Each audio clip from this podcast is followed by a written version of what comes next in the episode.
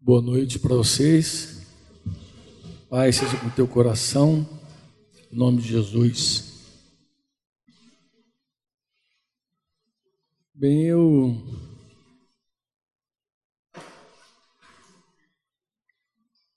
quero mencionar aqui com vocês, antes de falar, um pouco daquilo que Deus já tem nos falado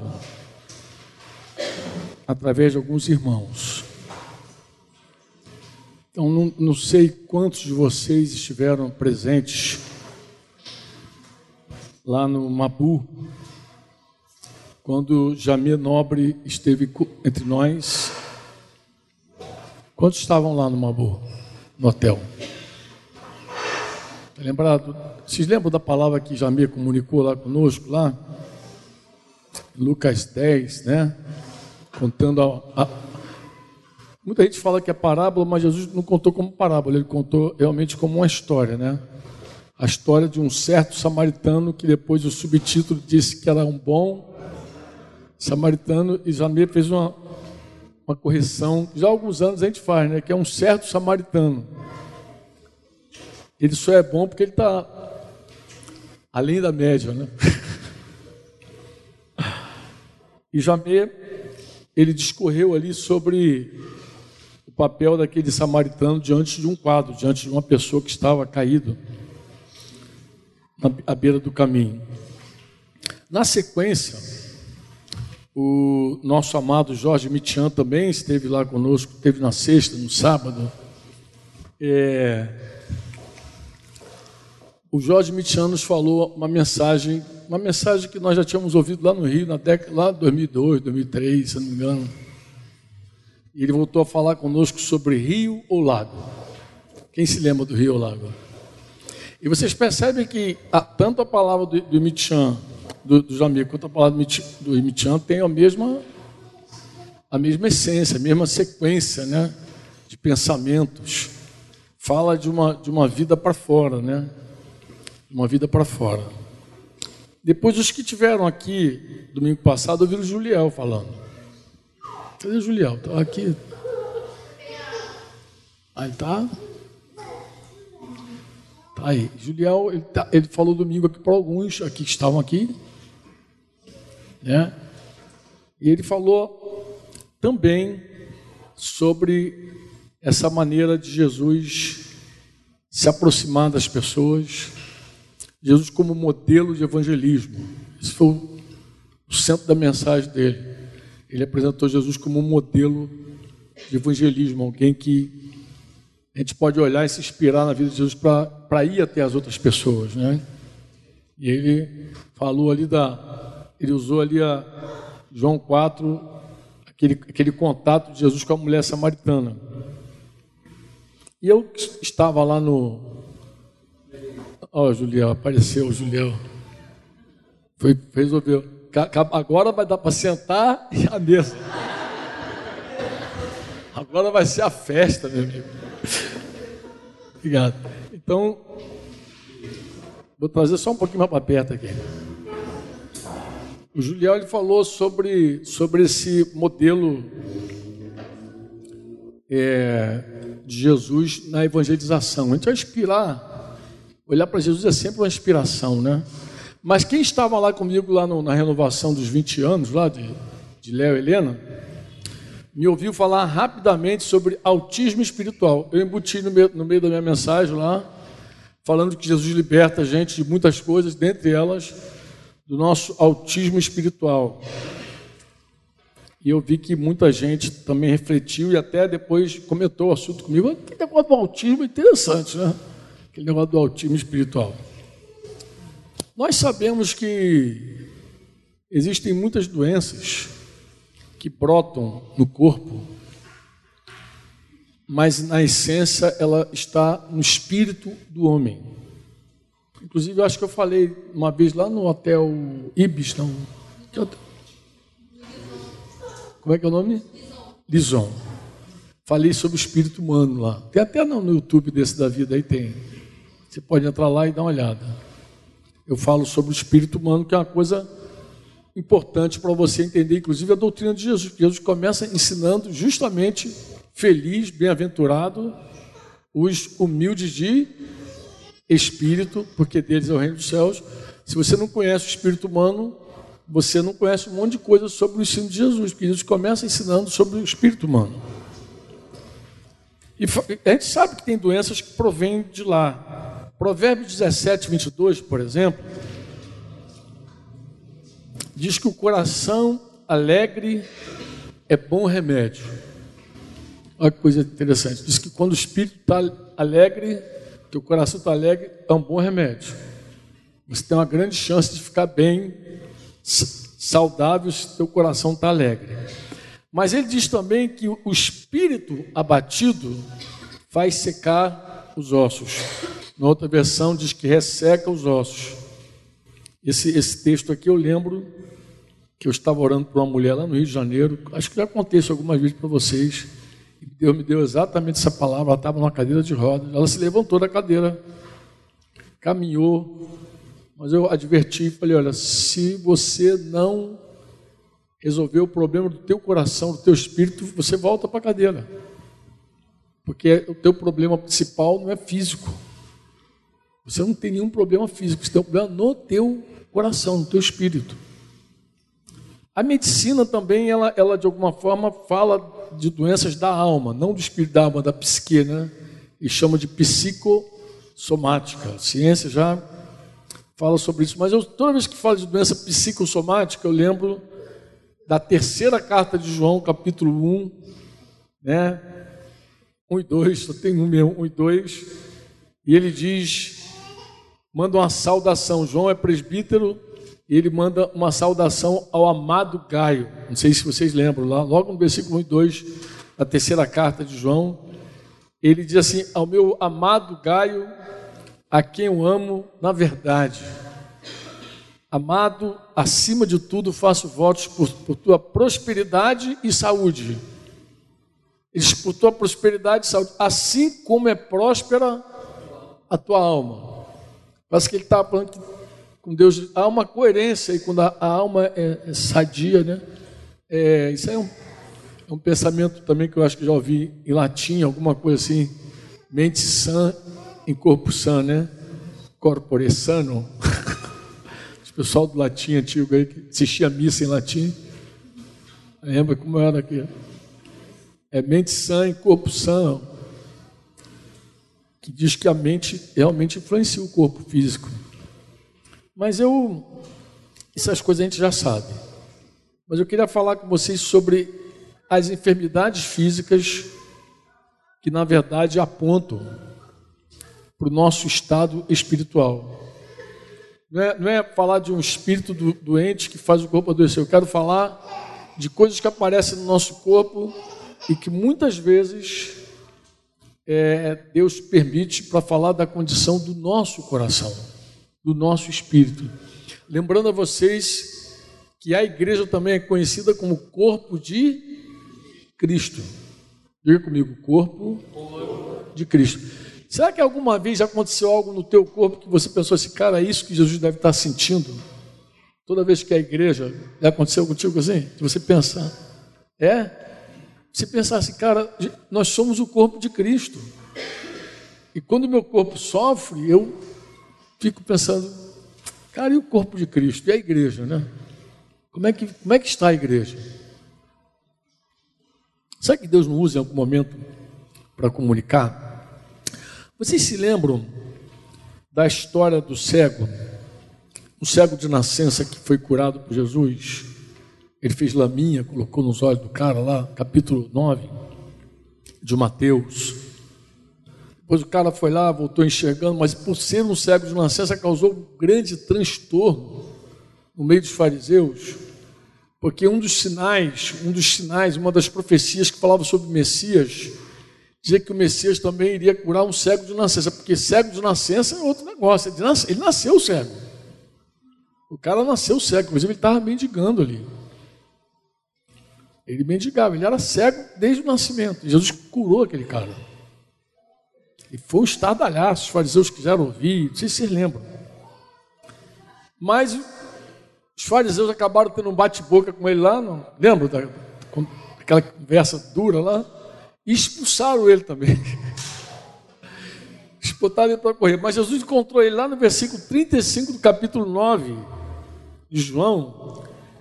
Jesus também falou, né? Ouvindo Jesus, versículo 35 do capítulo 9, que o tinham expulsado, encontrando João, João, falei Mateus, né? desculpa, João 9, 35. João 9, 35 a 41, aí diz: Ouvindo Jesus que o tinha expulsado, encontrando, lhe perguntou: Crês tu no filho do homem? E ele respondeu e disse: Quem é, Senhor? Quem é, Senhor? Para que eu nele creia. Embora muita gente fala que o filho do homem se refere à humildade de Jesus, é, é contraditório isso, porque Daniel fala do filho do homem como aquele que volta nas nuvens. O profeta Daniel fala do filho do homem, um semelhante ao filho do homem nas nuvens. Então é muito mais é, uma alusão, talvez, a Daniel, ao profeta que todo mundo já sabia, né, que era o Messias, que era uma referência ao Messias, do que propriamente falar de uma fraqueza ou de uma debilidade de Jesus. Ele perguntou: Você crê no Filho do Homem? E ele perguntou: Quem é ele, Senhor? Eu quero crer nele. Olha que coisa dessa. Eu estou citando aqui o verso 36. Eu quero crer. Ele disse: Quem é o Senhor para que eu nele creia? E Jesus lhe disse: Já o tens visto e é o que fala contigo. Então afirmou ele: Creio, Senhor. E o adorou e prosseguiu Jesus. Aí eu queria chamar a tua atenção para essa conversa. Eu vim a este mundo para juízo, a fim de que os que não veem vejam, e os que veem se tornem cegos. Você viu algum momento Jesus deixando alguém cego? O Paulo até deixou um cara cego durante um tempo, lembra? Mas Jesus fez isso em algum momento? Então, do que, que Jesus está falando? Se ele não cegou ninguém. De repente, se Paulo fala um negócio desse, o cara lembrava logo lá do, do mágico, né? Mas aqui ele, Jesus não fez nada disso. Mas claro que Jesus está Jesus está falando uma usando exemplos para que a gente entenda o estado espiritual daquelas pessoas. E ele segue dizendo: Eu vim esse mundo para juízo. Os que veem se tornem cegos. E alguns dentre os fariseus estavam ali, que estavam, versículo 40, perto dele, perguntaram: Acaso também nós somos cegos? Perguntaram. Eles entenderam a mensagem, né? Está falando que a gente é cego por acaso? Está dizendo que a gente é cego? Pô, mas Jesus deu uma resposta tão dura para eles. Falou: se vocês, fossem, se, se vocês fossem cegos, se fossem cegos, não terias pecado, não teria culpa nenhuma se vocês fossem cegos. Mas porque agora dizeis, nós vemos, então vocês vão seguir culpados só por causa disso. Segue o teu pecado contigo. Puxa. Dureza, né, gente? Jesus confunde os caras. Mas Jesus relaciona uma doença física com uma realidade espiritual. Ele usa um estado físico, uma cegueira real, para dizer da condição espiritual daquelas pessoas. Nós sabemos que existem muitas pessoas que espiritualmente estão cegas espiritualmente estão cegas. E eu, nós estávamos fazendo uma visita, uma família, que tem um filho que sofre de autismo. Um autismo, no nosso entender, leve. E no meio da nossa conversa, conversando com os pais, porque imagina alguém que tem um filho que está preso dentro de um mundo, do mundo dele mundo da própria pessoa. E que muitos pais, quando têm um filho assim, eles trabalham, lutam para tirar o filho desse mundo. Eu digo muitos, eu não digo todos. Porque eu penso que deve ter pai que não, nem entende, nem quer descer o nível da criança para tirar a criança daquele mundo. Porque imagina que as pessoas se colocam dentro de um mundo. E aí, conversando, eu falei do nosso autismo espiritual. Como assim, Franco, autismo espiritual? Eu penso que nós, de forma severa ou leve, nós sofremos também de autismo espiritual. Não é autismo físico. Mas eu penso que muitas vezes, quando Deus olha para a gente, Deus vê pessoas presas dentro do seu próprio mundo. Gente que não sai do seu mundo. Por isso que eu citei aqui as mensagens desses irmãos de Jamé, de Michan e de Juliel. Porque todos três falaram debaixo da mesma visão profética, ou seja, da necessidade de alguém sair do seu mundo para tocar pessoas que estão numa outra realidade. Jamé citou Lucas 10, eu não sei se vocês lembram versículo 29, porque é, aí, é isso que startou a história que Jesus contou do samaritano.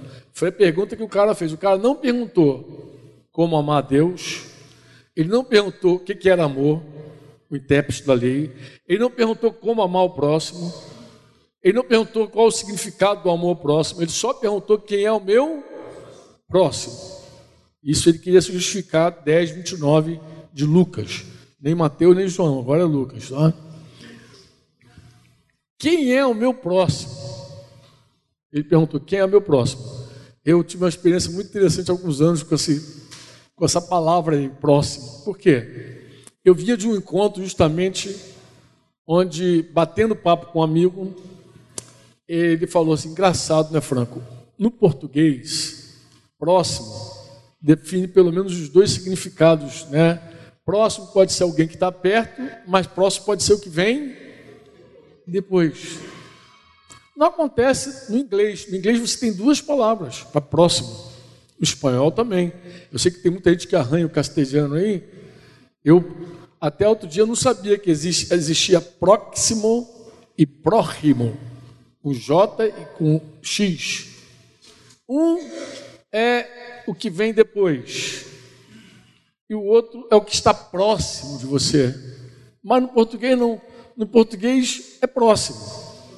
E aí eu, eu, eu vim conversando com o cara assim, a gente foi batendo papo na estrada, dei carona para ele, na verdade, na Dutra, a gente, eu vinha de São Paulo para o Rio, e morava no Rio ainda.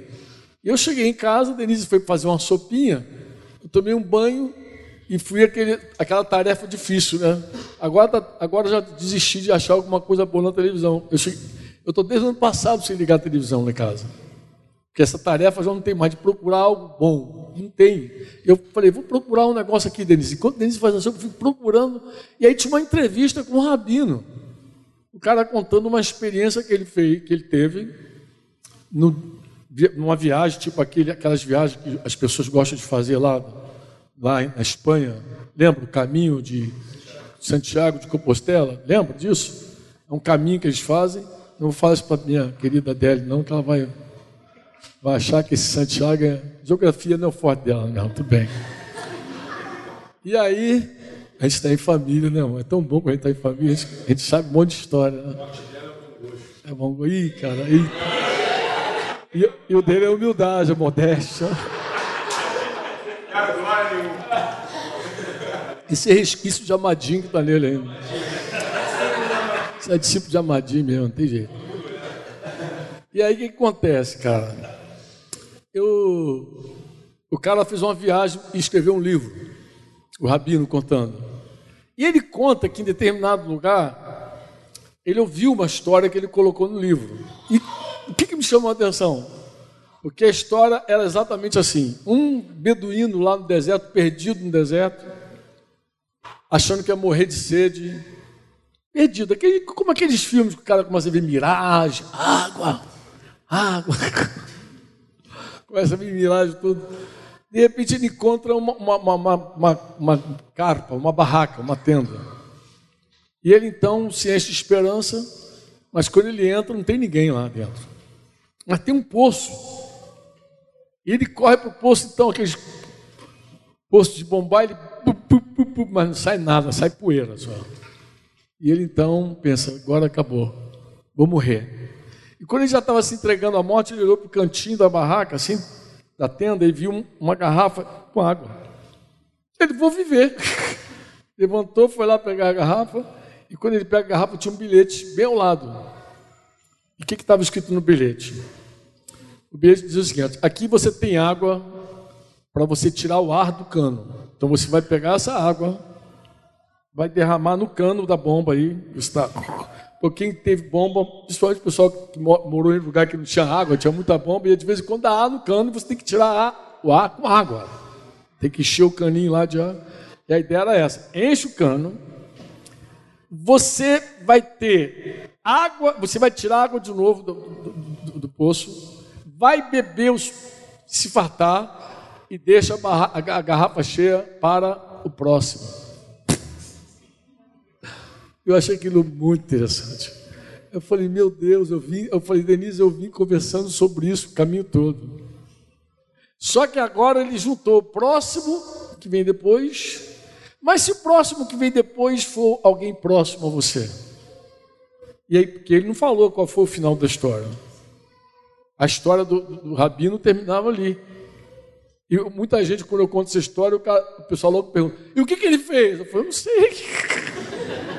O que, que você faria?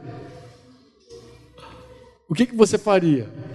Você seria capaz de tirar o ar do cano, encher o caninho, tirar a água, beber e depois encher a garrafa e deixar lá para o próximo? Bem, uma, camisa da Virac comunica essa ideia perfeitamente.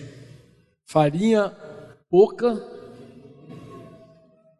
o adágio popular tem dois, tem duas versões. Diz meu quinhão primeiro e farinha pouca, meu pirão primeiro.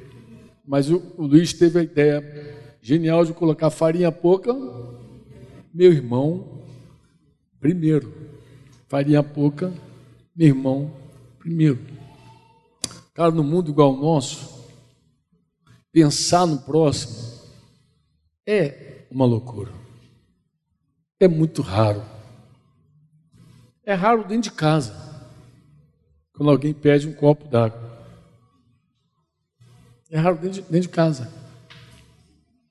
Uma, uma, uma, esposa pede água, o marido pede alguma coisa, é raro. Pensa, olhar para a pessoa que está lá fora. Nós vivemos num mundo de, de internet. Sabe que é engraçado, irmãos? Que quando Lucas 10, 29. Se puder colocar ele de novo.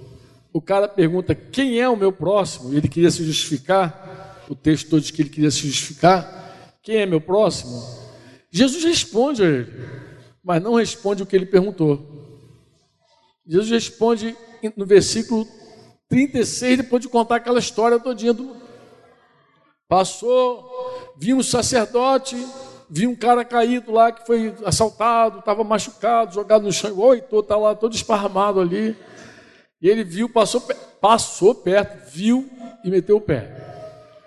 Depois passou um levita, dois caras religiosos. Passou, viu, meteu o pé. E por fim, passou um samaritano, samaritano daquele time que o Juliel falou lá da mulher samaritana. Ele explicou, inclusive, os que estavam aqui ouviram a explicação dele, que Jesus teve que romper duas barreiras para falar com aquela mulher. Duas. Primeira barreira cultural, racial. Os samaritanos e os judeus não se davam. Ela, inclusive, estranhou quando Jesus falou com ela: Como é que você, um samaritano, se dirige a palavra a mim? Você é um judeu, se dirige a palavra a mim que são a samaritana. Mais tarde, os discípulos, quando encontram Jesus, estranham o fato de ele estar conversando com uma mulher. Por quê? Porque mulher era de outra categoria. Os judeus tinham isso: mulher, jovem, escravo. Eram categorias abaixo. É por isso que no derramado do Espírito Santo, lá em Atos 2, profecia de Joel, diz: derramarei do meu espírito sobre toda etnia. E ele fala assim: ó, vossos filhos e vossas filhas profetizarão. Ele inclui homem e mulher. Vossos velhos sonharão sonhos, vossos jovens terão visão. Ele inclui jovens e até sobre os meus servos derramarei do meu espírito. Então ele, ele quebra tudo que é barreira. O Espírito Santo, quando vem, o Espírito Santo não tem barreira. Os pentecostais, no início do século passado, acharam que só eles eram donos do Espírito Santo. Quebraram a cara, porque o Espírito Santo se derramou sobre todas as denominações. Quem era pentecostal, quem era tradicional, quem era carismático. Deus não tem limite. Deus não se encaixa na cabeça nosso esquema. Mas a pergunta que ele fez, quem é o meu próximo, como é que Jesus respondeu? Como é que Jesus respondeu no versículo 36? Qual desses três te parece ter sido próximo do homem que caiu nas mãos do salteador? Eu procurei todas as versões. Procurei NVT. Qual foi o próximo do homem atacado pelos bandidos? NVI. Qual foi o próximo do homem que caiu nas mãos dos assaltantes? Mas eu não vi nenhuma versão que talvez fosse a melhor versão. Quem se fez próximo do cara que estava caído? Essa talvez fosse a melhor pergunta, porque foi essa a pergunta que Jesus fez para o cara. Quem é que se fez amigo daquele cara que estava caído lá? Quem se fez próximo? O nosso problema não é o próximo, porque sempre tem alguém próximo da gente. O nosso problema é que a gente não se faz próximo. Passa de lado. Antigamente minha mãe dizia que o olho não vê, coração não sente. Hoje esse ditado não serve mais, porque você vê e segue adiante. Nós vivemos num tempo tão ruim que outro dia saiu numa foto, eu vi pelo menos uma foto, mas deve ter imagem também, daquele acidente que matou o Boixá, o helicóptero, a gente até gravou um programa falando sobre isso, né? Lá para o sertão. O helicóptero parece que cai em cima do caminhão. Tem uma mulher arrancando um cara lá de dentro. Uma mulher arrancando um cara de dentro. E um monte de homens filmando. Cara, que mundo é esse? Tinha um monte de homem, homem, podia estar ajudando a mulher lá. O negócio estava a ponto de explodir, parece. Pegar fogo. Ela podia morrer, aquela mulher. E um monte de marmanjo filmando. Esse é o mundo que a gente vive. Então, o que o olho vê hoje, coração não sente. Por quê? Porque a gente vive num autismo espiritual real. Nós estamos contidos dentro do nosso mundo. Nos custa muito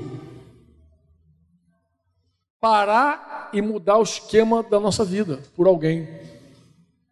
Porque foi isso que aquele samaritano fez. Alguém falou assim, mas por que, que o sacerdote lá não parou, o levita não? Provavelmente, naquele tempo, por sua agenda religiosa. Provavelmente. Eles tinham uma agenda religiosa. O sacerdote devia ter compromisso, o levita também tinha compromisso. Por que, que a gente não para? Porque a gente tem compromisso, a gente vive a mil, a gente tem o nosso compromisso, pô. Quem é que está disposto a quebrar a agenda? Parar a agenda para atender alguém? A gente, e é engraçado, eu vi o meu irmão comentar isso, é engraçado mesmo. O quê? Que a, a, o próximo, esse próximo necessitado, ele nunca vem planejado para a gente. Nunca a gente planeja receber o próximo que está. Ele é sempre uma coisa inusitada. Vamos como é que, como é que essas coisas acontecem? É inusitado, mano. De repente você está assim, aparece alguém na tua frente, na tua casa, no teu contexto, alguém te liga e necessita de você. E aí, em geral, quando é necessidade mesmo, para atendê-lo, a gente tem que abrir mão do nosso plano, da nossa agenda, da nossa organização, do nosso planejamento. Aí bagunça tudo. Aí atropela tudo. A gente tem que sair do nosso mundo. A gente tem que sair do nosso autismo para ir estar com a pessoa. A resposta de Jesus foi esse: qual desses três você acha que foi próximo? E o cara respondeu corretamente depois, na sequência, mas foi o que se compadeceu dele. Ele falou: vai lá e faz a mesma coisa. O Senhor, Ele quer nos tirar do nosso mundinho, de dentro da nossa caixinha. Às vezes Deus pergunta para a gente também. Às vezes, acho que a gente faz essa pergunta também para Jesus: quem é meu próximo? Próximo. E eu penso que Deus responde para a gente: o teu problema não é quem é o teu próximo. O teu problema, Franco, é você se fazer próximo àqueles que precisam. É ter, vou usar uma expressão aqui, acho que está até moderna ou pós-moderna, é ter um interesse verdadeiro pela pessoa. É orar por ela. Orar. Eu posso agora errar redondamente o que eu falar, mas vou correr um risco de errar. Eu acredito que a maioria de nós ora mais por si mesmo do que pelos outros. Eu acredito que a maioria de nós, pegar a oração, registrar a oração lá, vai ter mais tempo pedindo coisas para si do que pedindo em favor de alguém. Eu acredito. Acredito mesmo.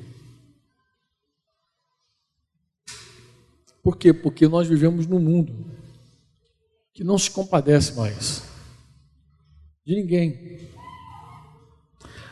Alguns se compadecem dos seus. E olhe lá. Eu digo seus, esse filho, filha, neto, né? netinho, neta, parentela. Tem gente que é muito parentela. Se for com parente, o cara arranca até a roupa. Mas também, se não for, ele passa por cima. Tem gente que tem essa essa característica de ser muito solidário com parente. Um amigo lá nos Estados Unidos me perguntou, depois que ele falou muito sobre as coisas espetaculares da internet, falou: Franco, qual é a tua visão sobre a ação da igreja para esse mundo cada vez mais interiorizado vou usar a neologia aqui, internetizado. Ele perguntou: qual é a tua visão para esse mundo? Porque as pessoas, ó, existem ministérios hoje, pastores, vou falar dos pastores porque eu sei, já li, estão apostando que o mundo vai ser pela a igreja vai ser igreja pela internet. Então ali na internet ele vai ministrar vai tudo pela internet. Eu acredito no contrário. Eu acredito como nunca acreditei que a ação da igreja mais precisa vai ser nos relacionamentos. Aquela coisa de perto, de demonstrar o interesse real pelas pessoas. E ele concordou comigo. Isso que você está falando tem sentido, eu tem. Porque as pessoas vão estar tão solitárias, elas vão estar tão solitárias que quando alguém se aproximar e der uma atenção, a pessoa é capaz até de se emocionar e dizer, ah, você me viu. Denise me contou que estava com Simone e aconteceu algo assim, semelhante, com dois com um rapaz, né? Que atendeu elas numa, numa, loja, numa, numa casinha de café, uma lojinha de café, e chá. E disse que era um rapaz educadíssimo e tal, mas na hora que elas começaram a dar atenção para o rapaz, ele se emocionou. Ele não está acostumado a dar atenção, a ter atenção, receber atenção. Ele está acostumado a alguém olhar nos olhos, alguém se preocupar realmente com ela, com essa pessoa. Eu estava ouvindo lá a gravação do Juliel, que eu não estava aqui. Eu estou falando do Juliel porque eu ouvi o, o, o áudio, né? Mas Juliel falou e citou desses desafios de Jesus com a mulher samaritana, pelos dois fatos dela ser samaritana e ser mulher. Eu tinha escrito, Juliel, comecei a escrever um texto lá quando a gente falou sobre autismo espiritual, e eu citei a mulher samaritana no meu texto. Quando eu comecei a escrever, a primeira pessoa que me veio, por incrível que pareça, foi a mulher samaritana. Mas me lembrei de Zaqueu. Zaqueu era um, um homem odiado pelos judeus. Ele era um um cobrador de, de impostos. Como é você entrar na casa de, de um cobrador de impostos? Jesus foi, foi fundo ali, né? Me lembrei do leproso. O leproso, qualquer leproso de Israel, quando chegava, ele tinha que ser anunciado. Alguém tinha que bater, fazer barulho, tocar guiso, fazer que chegou um leproso para todo mundo sair de perto. E Jesus não só se aproximou do leproso, o que, que Jesus fez? Quem lembra? Ele tocou no leproso. Meu irmão, se já era difícil ficar perto, se já era contra a regra ficar perto, imagina tocar no leproso. Jesus tocou no cara. Jesus tocou. Jesus entrou lá na, na, no tanque de Betesda, que é um lugar. Estive lá com, com alguns irmãos aqui, lá, 2014, não me lembro, 2014, que a gente foi lá, Israel. Tanque de Betesda, eu fiquei imaginando, tanque de, quando eu cheguei no tanque de Betesda, eu fiquei imaginando aquele lugar lotado de gente doente. E Jesus vai lá para ter um encontro pessoal com o cara, né? E entra lá, Jesus é uma pessoa fantástica, cara. Realmente é o modelo, é o nosso modelo. Mas eu queria que você lembrasse de outro. Me ajuda aí. Quem você lembra quando eu falo assim, Jesus rompeu para chegar até uma pessoa. Quem você lembra? Nós citamos a mulher samaritana, Zaqueu, o leproso, a mulher cananeia. Deu até atenção para ela, né? Agora, tu viu que os discípulos também não gostavam muito da atenção, não, né, cara? Os discípulos de Jesus não só não davam atenção, como ele também, às vezes, impediu o caminho. Fazia barreirinha para não chegar perto de Jesus. Verdade. Aqueles caras amados, os apóstolos de Jesus. Peraí, chega não. O cego Bartimeu também. Bartimeu. Tá lembrando agora, tá lembrando da música toda, né, velho? cego Bartimeu. A mulher do fluxo de sangue. As crianças, Tita, tinha que ter alguém pensando nas crianças. As crianças, pô. Deixai vir a mim os pequeninos que Jesus deu uma quebrada e os caras fazendo barreirinha. Tu lembrou porque eu falei que os caras faziam barreirinha, né? Os caras impediam o mundo de ver Jesus. Eu estou fazendo a tradução do livro de Michan, Formação de Caráter. Eu falei que ele tem uma frase, eu queria ser fiel. Mas ele diz que a igreja tem uma dívida com o mundo. A igreja deve ao mundo o verdadeiro evangelho. Ela deve, uma dívida ela tem. Porque a gente vive tão mal das pernas, nosso caráter é tão deformado, que os incrédulos não conseguem crer que tem um Deus vivo no nosso meio. Aí já é minha conclusão. A frase dele é só essa: que a igreja tem uma dívida de devolver o evangelho verdadeiro, genuíno ao mundo. E a minha conclusão é que o mundo olha para a igreja e vê gente mau caráter igual. Que é, o, livro é formação de caráter. Né? Ele está falando da formação, do, ele está falando daquela, daquele mandamento que faz a gente sair do mundo. Ame. Que faz a gente olhar para fora. Do mandamento que faz a gente doe, ore, sirva. Que faz a gente sair do nosso mundo do nosso autismo. Ele está falando daquele mandamento que exige a cruz, finalmente, né?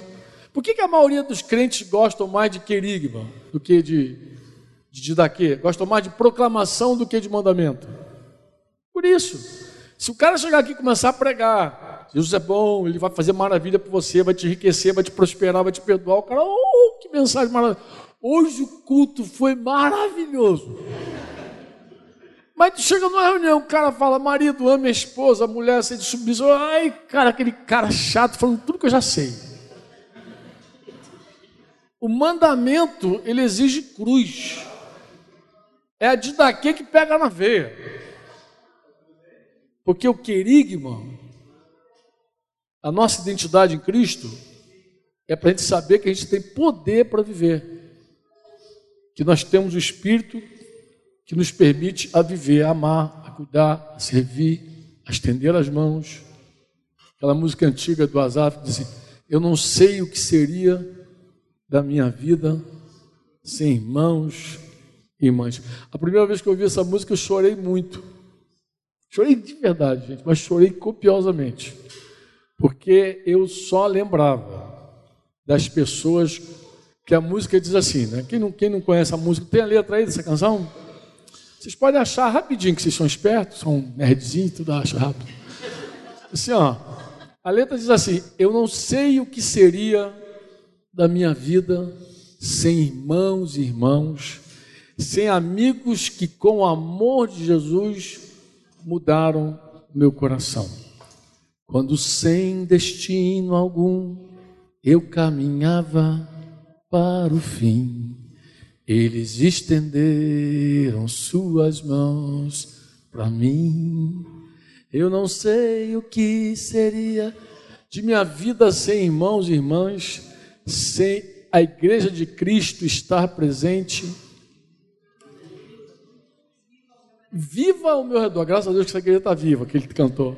Viva ao meu redor a comunhão, as orações que nos unem ao Senhor, trazem-me alegria e mais vontade de viver, e se a cada dia nesse amor nos unirmos mais e mais, nós podemos nosso mundo. Cara, nosso mundo tem tudo a ver. Nosso mundo transformar. Eu acho que o primeiro mundo que tem que ser transformado é esse mundo que a gente inventou para gente, cara. Esse mundinho egoísta esse mundo fechado, esse mundo que nos escraviza, que impede a nossa essência, impede a gente de ser rio, que faz a gente um lago, que só quer receber. Esse mundo que faz a gente desviar de quem precisa. Eu não estou falando de alguém jogado na rua, eu estou falando de alguém perdido. Pô. Eu estou falando que eu chorei, ninguém me encontrou jogado na rua, embora eu caí algumas vezes na rua mas ninguém me encontrou. Me encontraram perdido em mim mesmo. Eles estenderam as mãos para mim, me acolheram. Cara, abriram uma porta para eu entrar. É, é um negócio muito interessante, porque quando você se vê excluído do mundo, da sociedade, você tem medo das pessoas. Quando você acha que está sozinho, você fica todo sem jeito de chegar perto. E quando a igreja viva ao teu redor te inclui, te batiza, te, chama para dentro, você. Ah, eu não tinha que chorar com essa música, chorei muito. E ainda quando eu, quando eu canto essa canção, quando eu ministro, eu me emociono. Porque eu volto de novo a minha memória aquelas pessoas que estenderam as mãos para mim. Porque alguém estendeu as mãos para você. Para mim e para você. Alguém te acolheu.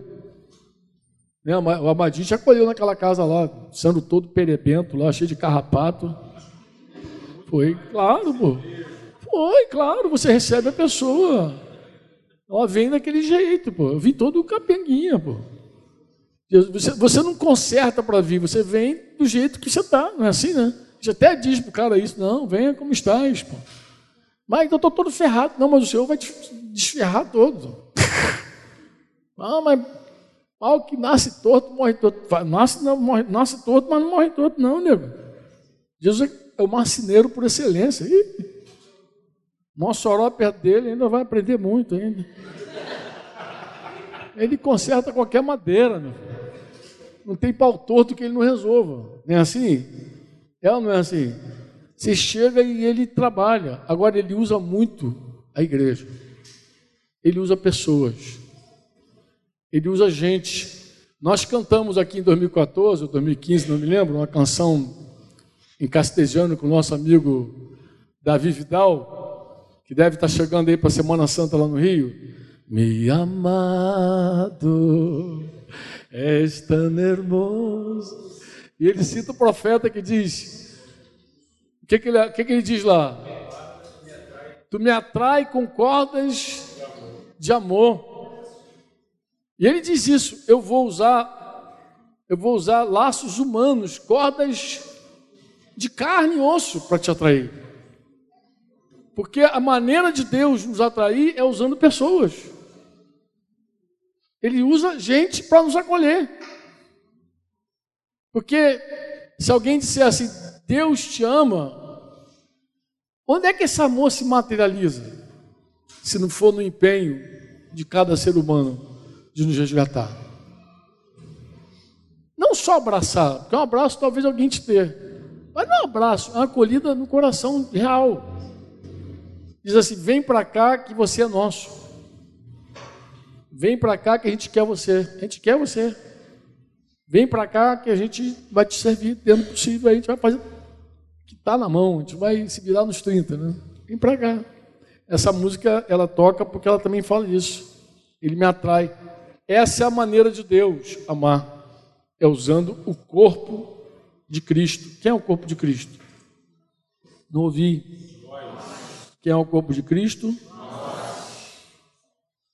Nós somos o corpo de Cristo?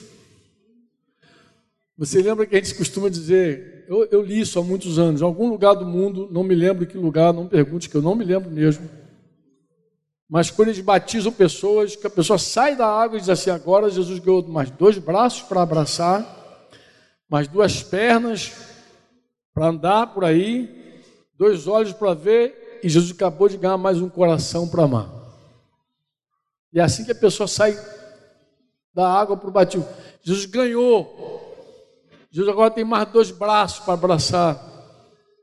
Tem duas pernas para andar em busca do aflito. É? Como a canção do Daniel também fala isso. Né? Somos teus pés andando em toda parte, tuas mãos curando e abençoando. Somos teus olhos à procura dos aflitos, somos tua boca proclamando o reino. Jesus tem a gente, cada um de nós. Essa, essa é, é, é, é, a verdade. Agora, se eu fico dentro do meu mundinho. Aí, agora deixa eu falar com a crentaiada. Deixa eu falar de verdade com a crentaiada. Existe um monte de ações evangélicas que não cumpre esse papel de acolher a pessoa. Às vezes a gente prega para a pessoa igual dar esmola para mendigo. Preguei, toma, vai lá, tá, tá pregado já, estou livre do teu sangue. De verdade, existe pregação que a pessoa encosta em você só para dizer assim, ó, Jesus chama. Quer? Quer aceitar Jesus? Porque ela não vai para o inferno, sou feliz.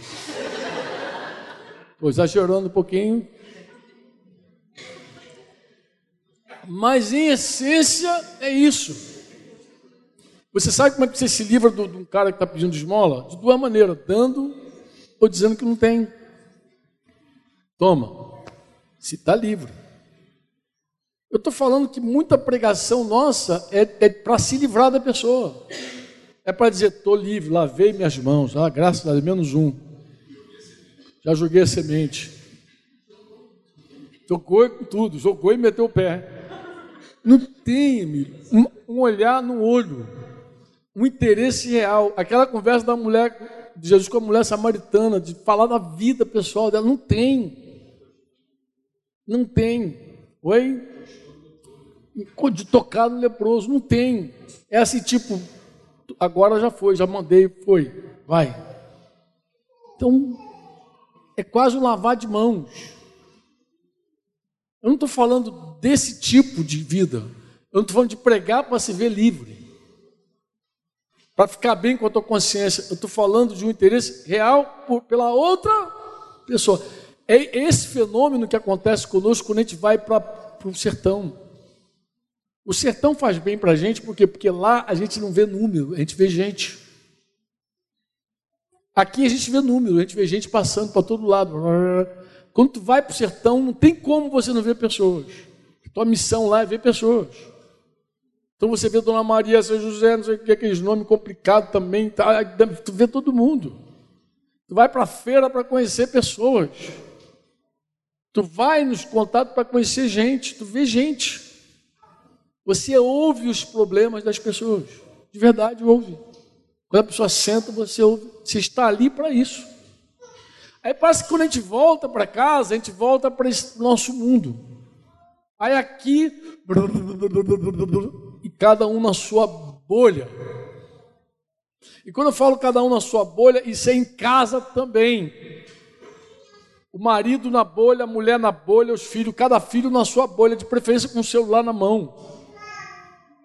Cada um no seu mundo. Diz para mim que isso não é autismo. Uns mais severos, porque tem gente que não sai nem dali o tempo inteiro, vai comer e leva o telefone, celular, e fica lá comendo. A mesa era um lugar de comunhão, gente. A mesa é um lugar de troca. Há muitos anos a gente se arrependeu, Denise lembra disso?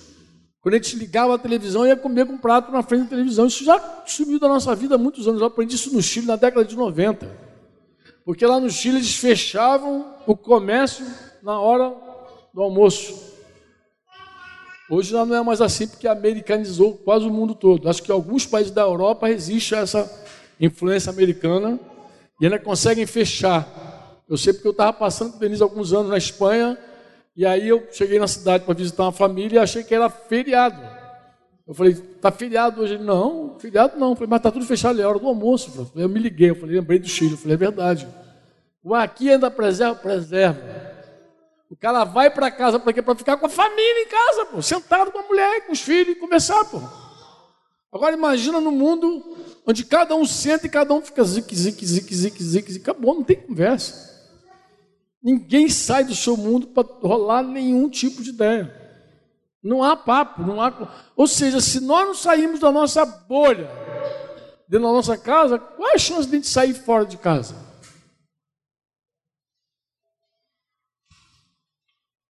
Há alguma chance, tios, de a gente sair fora de casa? Se a gente já preserva a bolinha dentro da própria família? Foi isso que Jesus fez com a mulher samaritana, com Zaqueu, com o leproso. Ele, ele sai. Mas Jesus já deu prova disso, porque ele vivia no mais alto lugar. Diz Filipenses 2 que ele, sendo Deus, ele não ficou na bolha dele do céu. Ele se esvaziou, ele se humilhou, ele desceu. Ele desceu. E aí veio estar conosco. Você diz amém? Você entende o que eu estou falando? Tinha uma canção antiga que diz assim: A começar em mim, quebra coração para que seja. Se empolgou agora. Como tu é. Antiga. Quando fala em velharia, ele lembra. É porque ele é pequenininho assim, o pessoal acha que ele tem 15 anos ainda. Começar. Tá, eu sei, é velho pra caramba. Mas todas as músicas antigas. A começar em mim, Quebra coração. Eu acho que é isso que a gente tem que experimentar. Um quebrantamento genuíno. Uma, uma liberdade total de nós mesmos. Eu acredito que essa é a palavra que está sobre essa igreja, sobre nós. Acho que é por isso que Jamê falou, Mitian falou, Juliel falou. É por isso que a gente conversou lá no grupo, conversou na casa daquele irmão querido. É por isso. Porque essa é a palavra que está sobre nós. A palavra que está sobre nós é a seguinte: saia do teu mundo. Vem para fora. Ousa sair do teu mundo. Fala com teu pai, fala com tua mãe. Com o pai também, porque às vezes tu está dentro do teu mundo não fala nem com pai e mãe. Não reconhece que tem um pai e uma mãe em casa. Não fala com os irmãos biológicos. Não tem comunhão. Eu acredito que esse quebrantamento deve acontecer em nós e se alastrar para fora. Com cada pessoa que cruza nosso caminho. Se diz ou não? Nós devemos orar, irmãos. Para quê? Acho que a oração nossa para a hora é a seguinte: Senhor, ame por meu intermédio, tanto os de dentro quanto os de fora. Uma oração simples, amém? Porque o Espírito Santo, Romanos 5,5 diz isso, que a esperança não confunde, porque o amor de Deus ele é derramado em nossos corações pelo Espírito Santo que nos foi otorgado. Se Deus foi derramado em nós, o amor está em nós. E se Ele está em nós, Ele quer fluir como um rio. Ele quer fazer o trabalho do samaritano. Ele quer quebrar todas as agendas, planos, que é parede, bolha, tudo que é obstáculo. Ele quer romper com tudo para chegar a alguém. Eu gostaria muito que fosse começasse em casa, nossa própria casa. Amém? Eu queria chamar você para fazer essa oração. Você quer cantar essa oração também? Tá fraco não, quebrar geral. Essa música é muito própria também. Tantas canções que a gente cantou aí, eu acho que essa é a oração. Se você não conhece, vamos aprender essa oração. Eu já citei aqui várias canções. Citei a canção do, do Azaf falando Irmãos e Irmãs. Esse é o título dessa canção, deve ter no YouTube da vida. É Irmãos e Irmãs? Você lembra? É de Irmãos e Irmãs, essa música? Oi, tem a letra aí? Ah, deixa eu botar a letra, só bota, mas a gente vai cantar, começar em mim, pode ficar tranquilo. Só para os irmãos lembrar aqui, registrar. Põe aí. Não, isso aí. Eu não sei o que seria de minha vida. A gente não vai cantar, não, mas eu quero que você fique com a letra. Depois você pega no YouTube, vê Daniel Souza cantando, Azaf, alguém deve estar cantando lá. Se você não conhece essa canção, eu acho que é uma boa canção. Eu acho que é legal. Por que é legal essa gratidão? Eu vou explicar por que é legal essa gratidão. Porque isso aí nos move para fora também. Saber que alguém, em algum momento, não pensou em si pensou em nós, estendeu as mãos e nos trouxe. Isso nos ajuda a fazer a mesma coisa. Inclusive, eu gostaria até de, de te animar a orar pelas pessoas que te acolheram pela primeira vez. As pessoas que estenderam. A... Eu não sei o que seria de minha vida sem irmãos e irmãs, sem amigos que, com o amor, é como não, com o amor de Jesus, Está Iesu, Iesu, Yeshua Hamashi ali, está em grego, mas mudaram o meu coração. Quando, aí agora parou ali, congelou. Quando sem destino algum, vê se tem isso. Oi?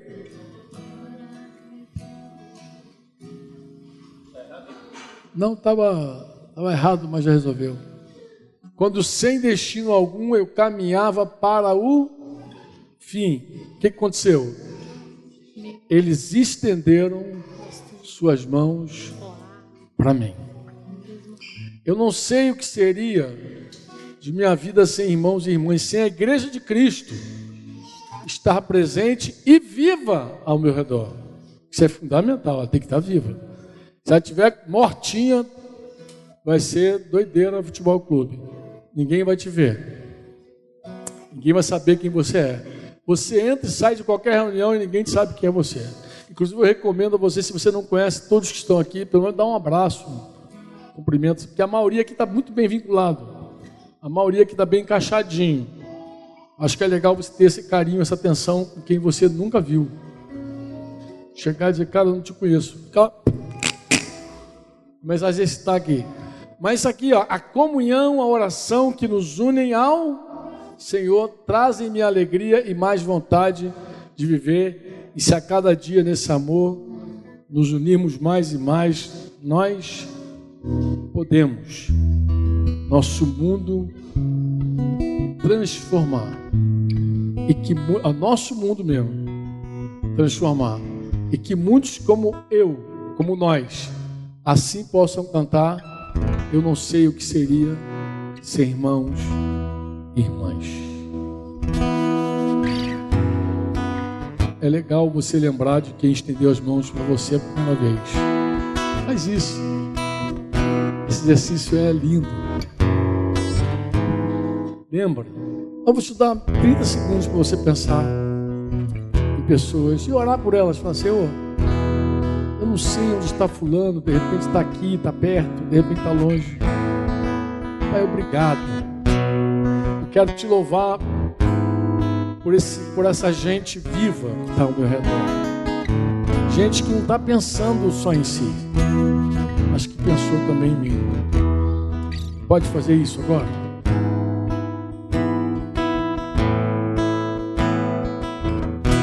Toma para a tua vida o seguinte: assim como esses irmãos estenderam as mãos para ti, você também vai estender as mãos para outras pessoas. Você vai fazer a mesma coisa. Você vai ser uma ponte sobre as águas. Você vai ser como a gente canta sempre.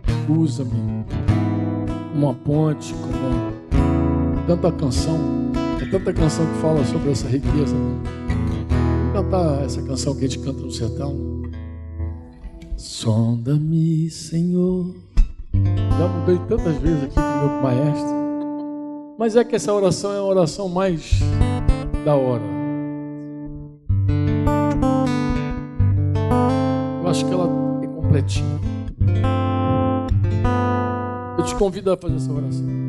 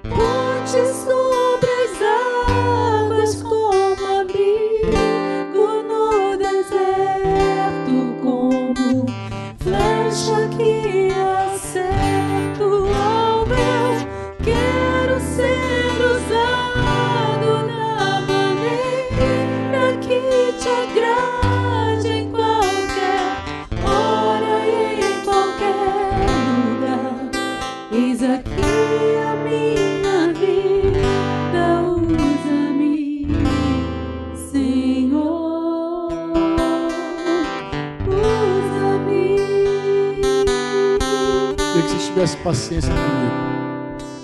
Uma paciência com vovô. Queria te fazer uma pergunta para alguns aqui. Vou olhar para alguns e vou perguntar, tá? Ari, quem foi a pessoa que estendeu a mão para você? Primeira pessoa que te deu abertura para você chegar. Fábio Ribeiro. E Adriano, você, né? Foi a primeira pessoa que te estendeu a mão? Não, em Curitiba não, na tua vida, para você chegar a Cristo.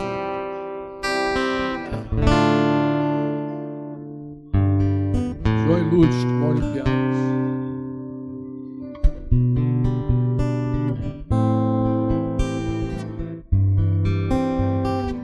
Luciano, quem foi que estendeu a mão para você a primeira vez, para te incluir na família? Marisol,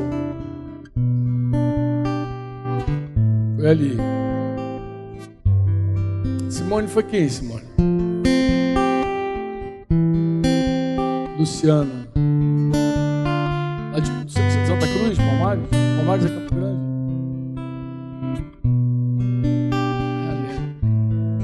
Ah, você estava fazendo um curso. Estava estudando. Dani.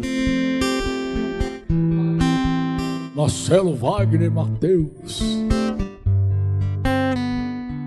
Alguém, alguém te estendeu a mão para você, né? Alexandre foi aonde? Foi lá no Mabu, não, né?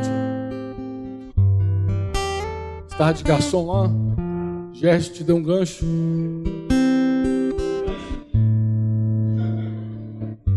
E Anne, foi aonde? Quem, Anne? Foi a Andrélia? Tá viajando, a Andrélia tá viajando com o Yuri. Curtindo aí. André. Tilson foi quem, tio? Foi teus pais que semearam lá. Teu coração. Délio foi quem, Délio? Juntou ali um trem parada dura lá e te cercaram.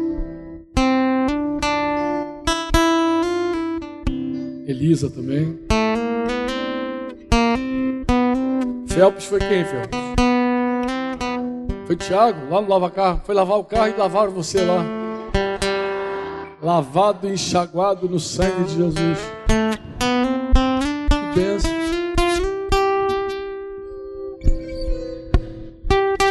Sempre tem alguém. Sempre tem alguém que faz a diferença. Não é verdade? Já vi que aqui está uma chorando no colo da outra, deve ter sido assim. Ela, você estendeu a mão para ela, ela estendeu a mão para você. Muito legal.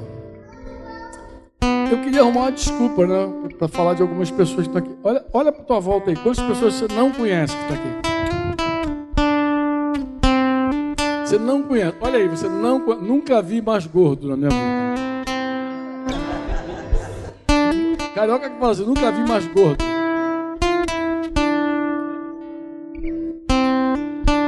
Pô, tem uma família ali, ó. Luciano, chamam de Guto, não sei porquê. Carol e os três filhos.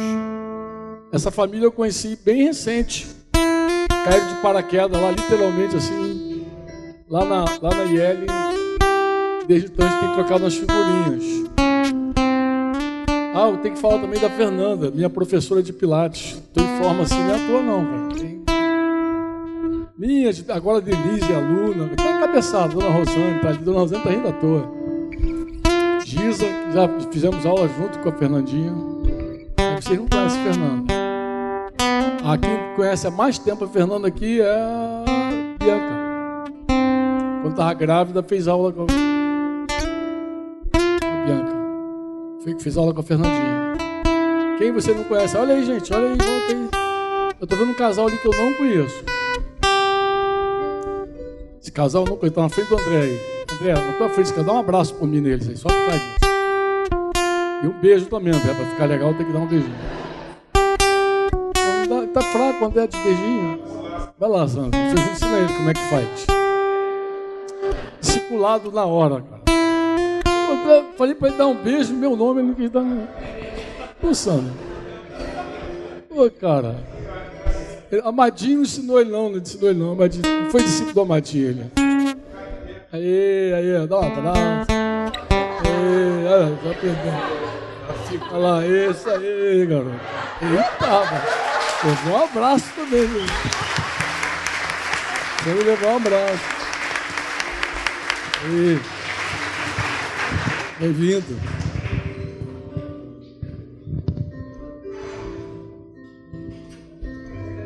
Quem vocês não conhecem? Eu estou falando que eu não conheço. A maioria eu conheço aqui. Quem que vocês não conhecem? Eu não falo da Fernanda que ela está cercada igual uma ilha ali. Cercada por água de todos os lados. Todo mundo pode abraçar e beijar a Fernanda também. Dá uma saudação na Fernanda. Eu queria que vocês dessem um beijo nessa família também, bonita aí, tá? Os meninos são bonitos, a cara do pai do céu. Dá um beijinho nessa família aí. Quem vai dar um beijinho nessa família? Vai, Adri. Essa família inteira, você não conhece nenhum deles, Xande. Pô, essa família mesmo, pô. É que a gente se conhece da- das casas, a gente está muito bem entrosado nas casas. Mas sai da casa, vem para reunião geral, a gente pensa que todo mundo se conhece, mas não conhece, não é verdade? Tem um ou outro que a gente conhece, que a gente bate papo ali. Aí, quem você não conhece agora, dá um beijo, pelo menos. Eu queria essa, essa desculpa. Eu, ó, o senhor me deu a desculpa exata. Sonda- Sonda-me, Senhor, dá o tom já. Sonda-me,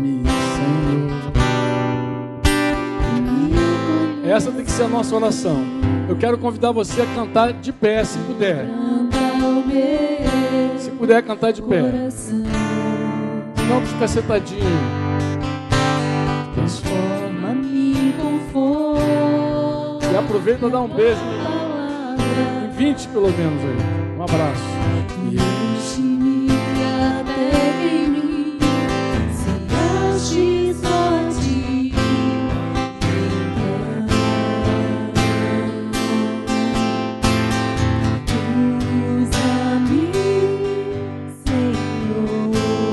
Tem uns irmãos ali atrás do Juliel ali que Guilherme falou que nunca viu.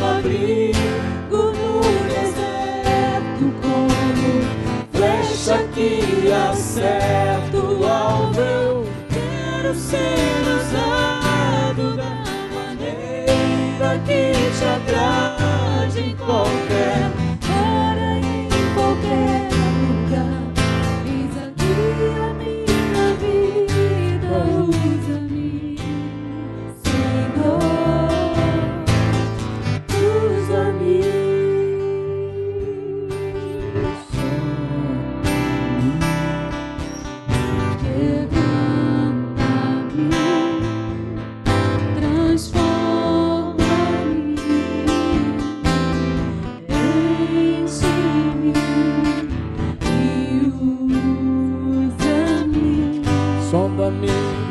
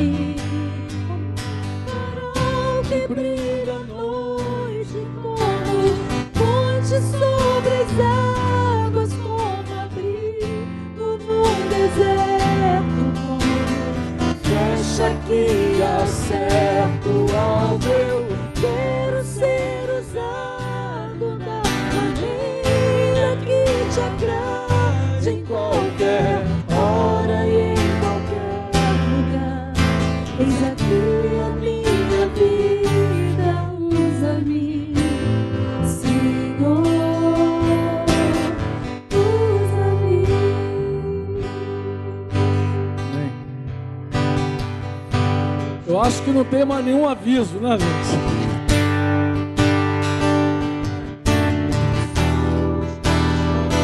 Semana Santa, tem uma galera viajando para o Rio. Mas fica ligado aí nos contatos aí. Vão em paz, tá? Tem uma semana abençoada aí. Esse mel aí. Esse mel de mel. Olha o mel. Só botar aqui em cima. Olha, ainda tem aquele mel do sertão aqui ainda, hein? Dá aqui.